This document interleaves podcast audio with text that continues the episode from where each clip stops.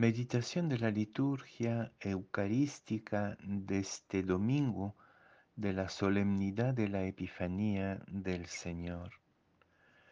La primera lectura es del libro del profeta Isaías, capítulo 60, versículos 1 a 6.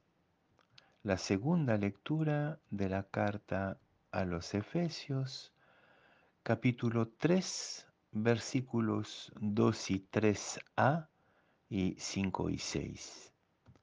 Y el Evangelio de Mateo, capítulo 2, versículos 1 a 12. Habiendo nacido Jesús en Belén de Judea en tiempos del rey Herodes, unos magos de Oriente se presentaron en Jerusalén preguntando, ¿Dónde está el rey de los judíos que ha nacido? Porque hemos visto salir su estrella y venimos a adorarlo.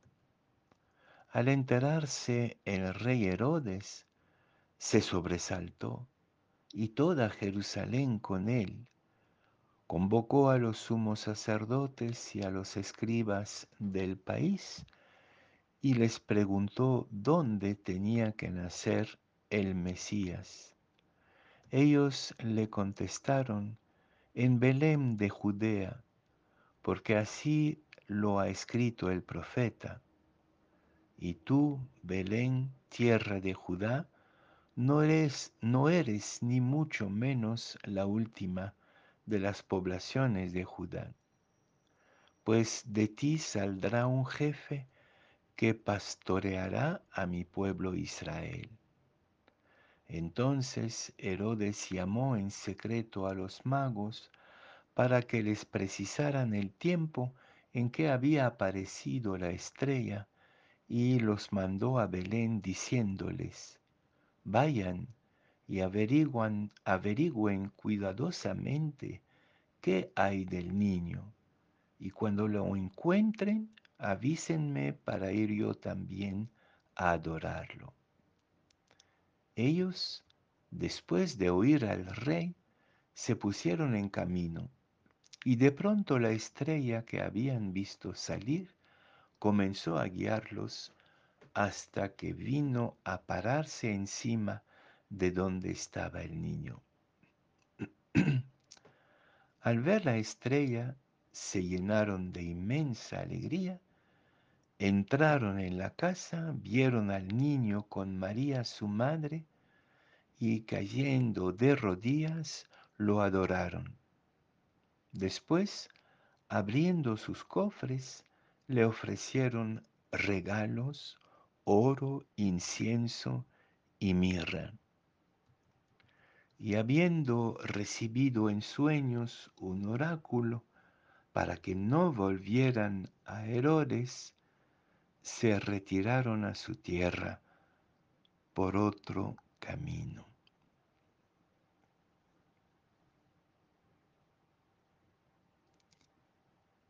¿Acaso será cierto lo que nos cuentan la primera y la segunda lectura de hoy, el profeta Isaías y San Pablo? ¿Acaso es posible esta enorme reconciliación de todos los pueblos, de todas las culturas? ¿Será imaginable en medio de la tiniebla de nuestro tiempo ese advenimiento de la justicia para todos en su diversidad, este levantarse de los pobres y de los humillados como lo proclama el Magnificat. ¿Acaso será posible cuando vemos lo que está pasando en el mundo y en nuestro país? Lo que sigue pasando día tras día alrededor nuestro, esta tiniebla que cubre y envuelve a todos los pueblos y especialmente a los más pobres. Esta es la locura de la fe, la locura de lo que celebramos al concluir hoy el tiempo de la Navidad.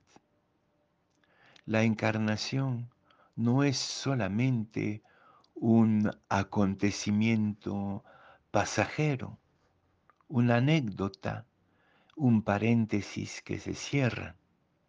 Es verdaderamente para nosotros la inauguración de un mundo nuevo.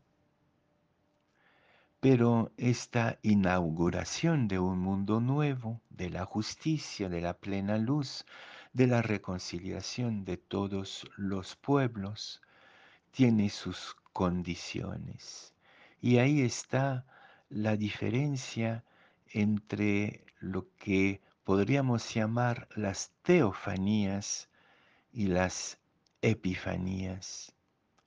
Las teofanías en la Biblia son manifestaciones grandiosas que vienen directamente de arriba, cosas sorprendentes, milagros, y muchas veces pensamos que el cambio del mundo va a depender de intervenciones desde arriba, de teofanías.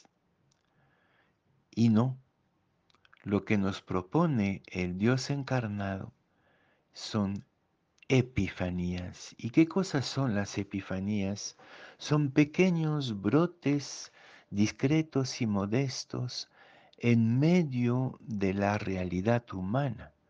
La epifanía tiene que ver con las posibilidades de, de esperanza que tenemos nosotros los humanos. Y la epifanía de hoy brota de un niño pobre rodeado de su padre y de su madre y que anuncia misteriosamente desde abajo, desde los más pobres, la transformación definitiva del universo. Y creo que esa es una primera clave para adherir a la locura de la Epifanía. ¿Acaso será cierto? ¿Será posible esta reconciliación de todos los pueblos? ¿Esta justicia para los pobres? ¿Esta luz en medio de las tinieblas? Sí, será posible, a condición que la busquemos en medio de los pobres, desde los pobres. ¿Cómo entonces hoy día vivir en epifanía? sacando de la tiniebla precisamente, sacando del anonimato estos pequeños brotes invisibles, aparentemente sin importancia, de la actitud de los pobres desde el pesebre nace el universo reconciliado y nuevo. La locura absoluta de la Epifanía es este contraste entre lo infinitamente pequeño y lo que anuncia inmenso, infinito, para todos y para siempre. En este tiempo de tanta tiniebla, donde nos preguntamos con insistencia, ¿será posible? ¿Es creíble eso que nos dice el profeta Isaías o lo que proclama la carta a los Efesios? ¿Será posible? Sí, será posible si no lo esperamos de la la barrita mágica de arriba de Dios, sino desde ese Dios encarnado en medio de nosotros. El desafío hoy es ser Epifanía. Que nuestras pequeñas comunidades, nuestras pequeñas familias, sean pequeños Belénes luz en medio de la tiniebla, cambio radical de mentalidad.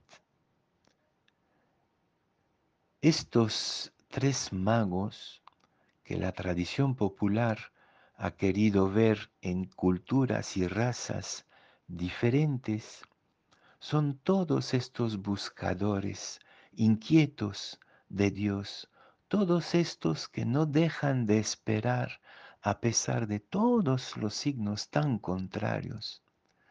Y la estrella que van siguiendo en medio de la noche es su propia sabiduría, su propia tradición. Si nosotros nos fiamos de nuestra propia sabiduría, nuestras propias tradiciones que vienen de culturas muy diversas, de espiritualidades, espiritualidades variadas, si nos dejamos guiar por esta estrella, llegaremos todos juntos al verdadero lugar de la esperanza, el verdadero lugar del cambio de la realidad. Esta pequeñez del pesebre. Pero los magos fueron avisados, informados de las malas intenciones de Herodes. Es verdad como lo vemos hoy día, como siempre, que los grandes tienen intenciones perversos para evitar y e impedir e impedir que el mundo nuevo pueda acontecer. Entonces los magos se fueron por otro camino a su tierra. Es la hora, hermanos y hermanas, de emprender el otro camino de ser nosotros otras epifanías pequeñas, modestas, pero ciertas de que la luz empezó a brotar y que de la reconciliación de todos los pueblos y de todas las culturas ya se inauguró en medio de nosotros.